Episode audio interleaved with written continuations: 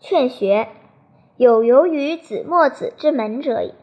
子墨子曰：“何学乎？”对曰：“吾族人无学者。”墨子子墨子曰：“不然。夫好美者，岂曰我族人莫之好，故不好哉？夫欲富贵者，岂曰我族人莫之欲，故不欲哉？好美欲富贵者，不是人有强为之。夫亦天下之大器也，何以是人不强为之？”墨子公孟有个人来到墨子门下，墨子语重心长地对他说。为什么不学习大义呢？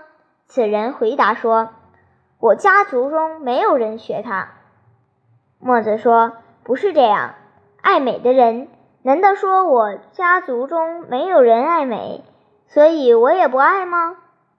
向往富贵的人，难道说我族人、我家族中没有人向往，所以我也不向往富贵吗？